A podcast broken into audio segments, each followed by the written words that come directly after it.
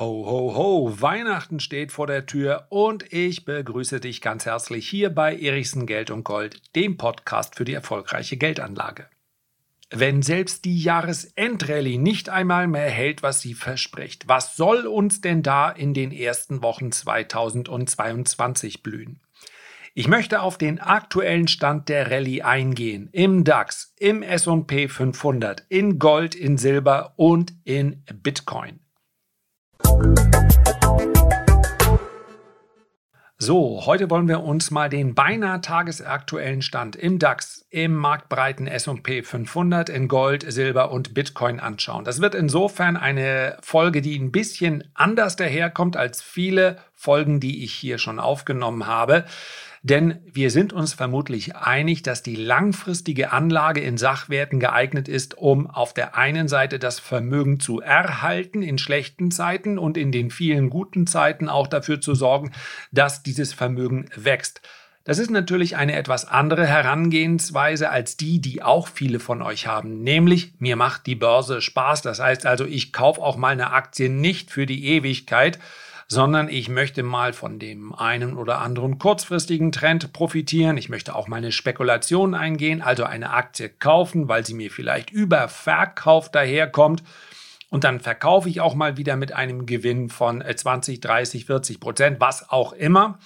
Ja, ihr selber kennt euer Risikoprofil und solltet dementsprechend handeln. Aber genau deshalb wird jetzt vermutlich bei dem anderen, bei dem einen oder anderen die Frage aufpoppen, was ist denn jetzt eigentlich mit dieser Rallye los? Ja, wohin will denn jetzt der DAX? Kriegen wir jetzt noch ein bisschen Nachschlag? Okay, so schlecht war das Jahr nicht, aber unter dem Strich ist in den letzten Monaten ja im wahrsten Sinne des Wortes außer Spesen nichts gewesen. Vielleicht sogar bei vielen, die in relativ tief volatilen Technologieaktien unterwegs sind. Vielleicht war sogar deutlich weniger als nur der Verlust von Spesen zu äh, verzeichnen. Ja, viele Technologiewerte, die noch im Jahr 2020 zu den Highflyern gehört haben, sind in den letzten Wochen und Monaten massiv unter Druck geraten und haben jetzt so einen kleinen Rebound äh, gezeigt. Kommt da noch ein bisschen mehr? Das wird sich nicht eindeutig für jeden Wert bestimmen lassen, aber natürlich spielt die Gesamtrichtung des Aktienmarktes eine Rolle. Darauf wollen wir schauen und ich möchte auch ganz bewusst heute mich mehr oder weniger auf die technische Analyse konzentrieren. Das heißt also den Chart unter die Lupe nehmen und die für mich relevanten Marken dann hier auch ganz klar kommunizieren. Wenn du willst, ja, Prüfung, sorgt natürlich auch beim Meister, wenn ich das mal in Anführungszeichen setzen darf. Prüfung sorgt natürlich dafür, dass man im Nachhinein weiß, sollte ich dem weiter zuhören oder suche ich mir lieber einen anderen? Ja, dieser Prüfung stelle ich mir. Also schreib dir die Marken gerne raus, wenn du möchtest. Und dann schreib mir auch, wenn die Marken für dich ein sinnvolles Gerüst gebildet haben. Schreib mir natürlich auch sehr gerne, wenn du sagst, ja, Eriksen, die Marke war überschritten und dann, tja, da hätte ich mehr erwartet. Also, wenn ich mit klaren Marken rausgehe, dann muss ich mich daran auch messen lassen. Ich möchte im Übrigen an dieser Stelle die Diskussion gar nicht erst aufflammen lassen. Ja, machen das denn wirklich Profis so? Ich habe versucht, das hin und wieder publikumswirksam darzustellen, wie ich hier mit der Kritik in der Vergangenheit umgegangen bin.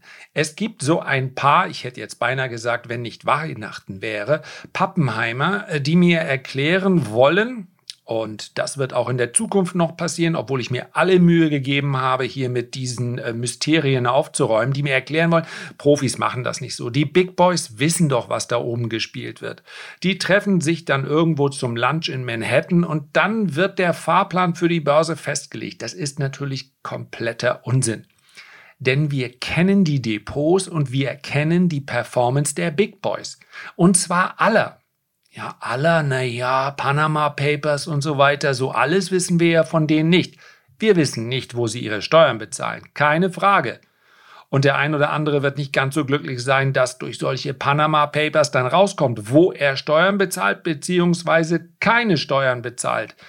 Also ist natürlich auch schwierig, wenn ich zu ein Herz für Kinder hingehe auf der einen Seite und dann da ein bisschen Geld spende und auf der anderen Seite in den Panama Papers auftauche und sage, ach Steuern, das sind eigentlich nicht so, ist eigentlich nicht so mein Ding. Aber auch darum soll es heute nicht gehen, denn die Panama Papers und auch, ob es nun Caymans sind oder was auch immer, ja, es gibt Je größer die Firma wird und je äh, solventer derjenige, der in irgendeiner Form sich dann auch Anwälte leisten kann, die das für einen organisieren, es gibt natürlich Steuerschlupflöcher. Das ist aber nicht das Thema des heutigen Tages, sondern wie gut haben die Big Boys performt. Und die Big Boys müssen praktisch alles melden. Alles. Daran kommen sie nicht vorbei. Das ist der ganz große Unterschied momentan noch zu dem Krypto-Universum. Da wird gar nichts gemeldet. Außer die Big Boys investieren. Die müssen selbst ihre Kryptopositionen nämlich aufführen. Also, wir kennen die Depots der Big Boys und die Hunderte, gar Tausende von Hedgefonds sind sich nicht einig. Das müssten sie aber, wenn sie sich alle miteinander abgesprochen hätten.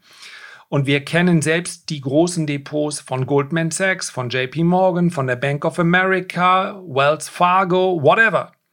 Wir wissen, wie sie abgeschnitten haben im Eigenhandel, der im Übrigen bei vielen gar nicht mehr stattfindet. Also, die Großen wissen nicht alles vorher, was die Großen aber viel besser machen als die Kleinen, das ist der Umgang mit Wahrscheinlichkeiten. Und wahrscheinlicher ist immer, dass sich ein Trend fortsetzt, als dass er endet. Während viele Privatanleger, wenn der Trend zu lang oder zu steil wird, zu früh darauf setzen, dass er jetzt endet. Das gilt im Übrigen ganz besonders für fallende Trends. Wissen die Profis, es macht keinen Sinn, sich gegen den großen, breiten Markt da draußen zu stellen. Und eine sehr, sehr willkommene Disziplin bei Privatanlegern ist es ehemalige Highflyer. Ich nenne jetzt mal eine PayPal-Aktie.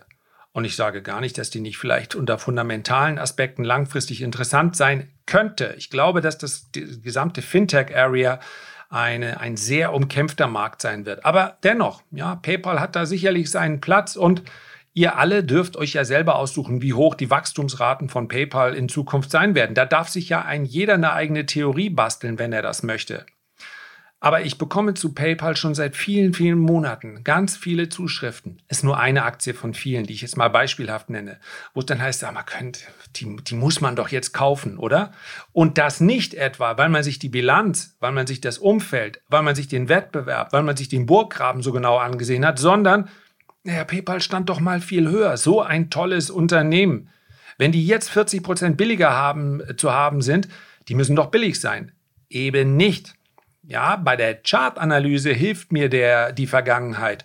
Bei allem anderen muss ich mir über den Status quo anschauen. Wenn die Gewinne theoretisch um 40 Prozent zurückkämen, dann wäre eine Aktie, die dann 40 Prozent fiele, eben was nicht unterbewertet. Sie wäre genauso teuer oder billig wie vorher. Und dieser Sport, gefallene Engel zu kaufen, ist einer, ich möchte gar nicht von einer Teamviewer sprechen. Mann, was habe ich mir anhören müssen, dass ich gesagt habe, Teamviewer, die muss man nicht unbedingt anfassen. Mensch, die standen mal bei 50 Euro und jetzt bei 12 Euro ist doch ein Schnäppchen. Hm, kann sein, muss aber nicht. Und genau dieses Spiel machen Profis eben nicht mit. Das ist einer der großen Unterschiede. Und im kurzfristigen Handel haben Sie, und damit sind wir auch gleich beim Thema, eben auch die technischen Marken im Auge. Einfach deshalb, weil sie ein Gerüst bieten, was nämlich kein Gerüst bietet. Und jetzt mal ganz kurz abgehärtet sein gegenüber schlechter Laune. Inflation, stockende Lieferketten, Tapering, mögliche Zinserhöhung, Russland-Ukraine-Konflikt, der Gasstreit, Halbzeitwahl in den USA, mögliche Verfassungskrise in den USA, Deglobalisierung, eindeutig nichts Positives für die Wirtschaft, Omikron, Corona, neue Lockdowns, gesellschaftliche Verwerfungen, gesellschaftliche Gräben, unterbewerteter, überbewerteter Aktienmarkt. Was ist mit Taiwan? Was ist mit Hongkong? Was ist mit dem Delisting vieler chinesischer Aktien in den USA? China, China, China. Was ist überhaupt mit China? Ist das nicht der Konfliktpunkt schlechthin? Und das sind nur einige wenige Punkte und einfach nur Punkte aus den letzten zwei Wochen.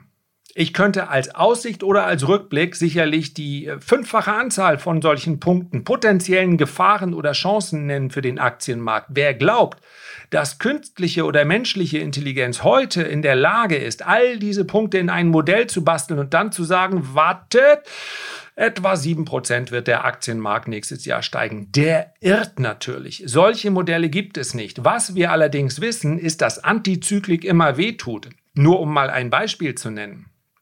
Und das ist keine Rallye-Ansage für das nächste Jahr. Ich habe aber in einem äh, Leser, in einem Kundenwebinar in der vergangenen Woche darüber gesprochen, dass Antizyklik natürlich nichts ist, was es im Sonderangebot, im mentalen Sonderangebot gibt.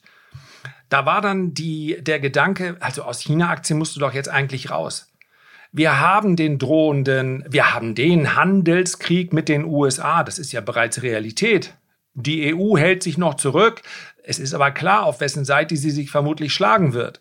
Dann haben wir einen, ja, ich möchte fast sagen, kulturellen Konflikt mit China. Wir haben bestimmte Vorstellungen davon, wie eine Gesellschaft auszusehen hat. Und China entspricht nicht diesen Vorstellungen. Wir haben den möglichen Krieg mit Taiwan beziehungsweise eine kriegerische Auseinandersetzung. Dann haben wir das Delisting. All das sind Risiken rund um China. Da muss man doch jetzt aussteigen, oder?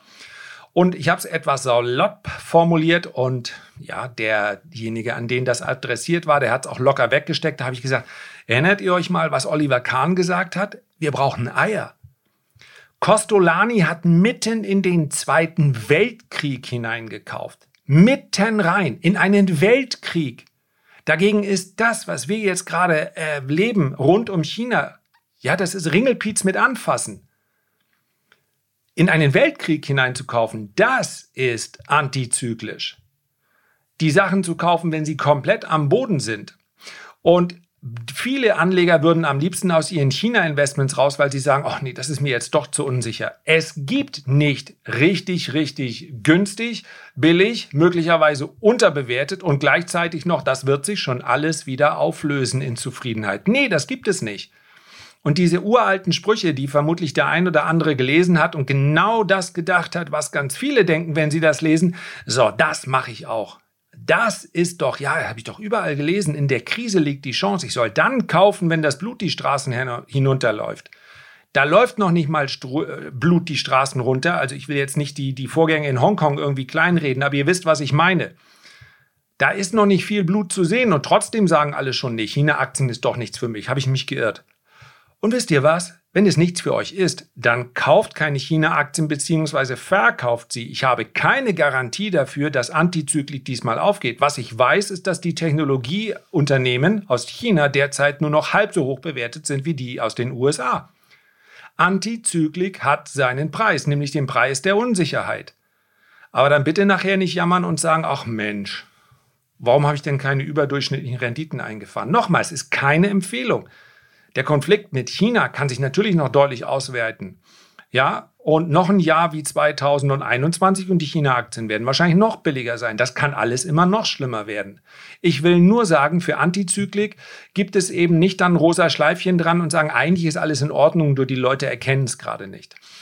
So, und was ich eben, und darum geht es heute, wir sind gleich bei den äh, Charts. Ich kann mir aber die Vorrede erlauben, denn äh, das geht gleich relativ schnell mit den Marken.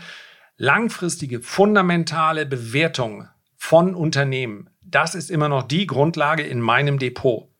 Eben nicht Inflation, Lieferketten, Tapering, Zinserhöhung, Russland, Gasstreit, Halbzeitwahlen, Deglobalisierung, Omikron, Lockdowns, unterbewerteter Aktienmarkt, Taiwan, Hongkong, Delisting, China, China, China. Eben das nicht.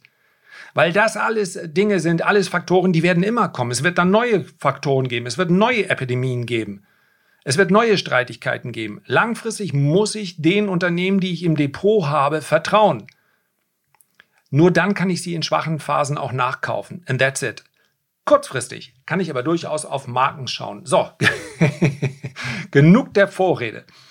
Der DAX hat keine glasklaren Marken, denn der DAX handelt genau da, wo er im Frühling auch schon war. April, Mai waren wir in etwa auf diesem Niveau. Deswegen gibt es eine Unter- und eine Oberseite. Und nicht mal die ist glasklar. Sorry. Zwischen 14.8 und etwa 15.100 Punkten haben wir eine klare Unterstützung. Sollte der DAX diese Unterstützung zwischen 14.8 und 15.1 unterschreiten, dann kann es meines Erachtens abwärts gehen in Richtung 13.000 Punkte. Eine Korrektur darüber hinaus erschien mir zum jetzigen Zeitpunkt eher unwahrscheinlich. Sprich, ich würde diese Korrektur in Richtung 13.000 Punkten dann als Kaufgelegenheit betrachten. Ich halte es aber derzeit nicht für die wahrscheinlichere Variante. Warum? Woraus ergibt sich denn Wahrscheinlichkeit? Aus dem Trend. Und derzeit seit so langer Zeit in Richtung Norden, dass ich, ähm, ehe ich eine Münze werfe, dann erstmal davon ausgehe, dass der Trend sich so weiter fortsetzt. Und das würde bedeuten, wir steigen wieder über 16.100, 16.200 Punkte an und könnten dann den nächsten kleinen Rallye-Schub machen in Richtung 16.6, 16.8.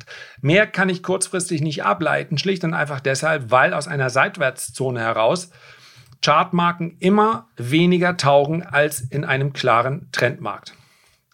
Blicken wir auf den marktbreiten S&P 500, der im Übrigen deutlich äh, technisch auch deutlich stärker daherkommt, weil die Korrekturen nicht so ausgedehnt waren und weil die Seitwärtsphase äh, zumindest etwas aufwärts gerichteter war als im DAX. Machen wir es also kurz. Der S&P 500 bleibt eher in Fahrwasser steigender Kurse, solange er nicht unter etwa 4450 bis 4500 Punkte, ist also gar nicht so weit entfernt, abrutscht.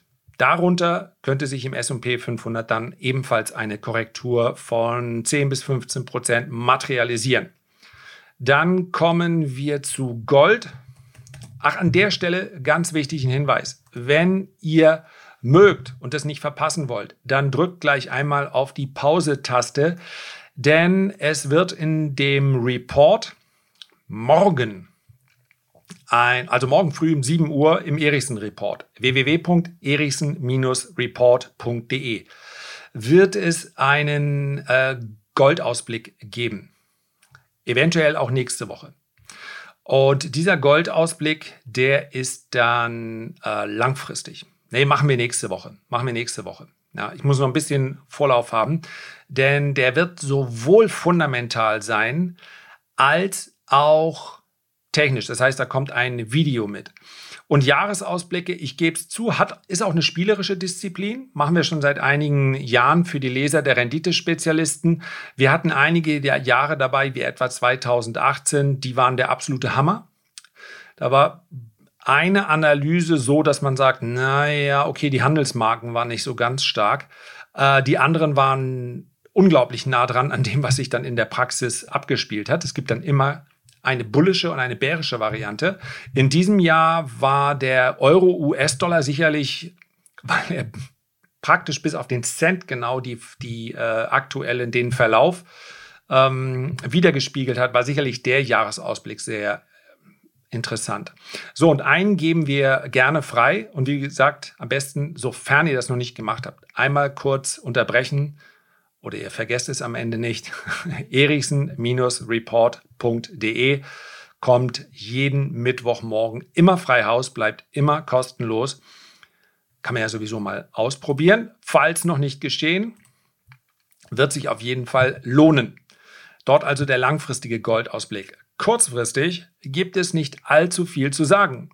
Denn der Widerstand bei 1830 US-Dollar hat sich als zu äh, kräftig zu massiv erwiesen. Es gab von dort erneut einen Abpraller.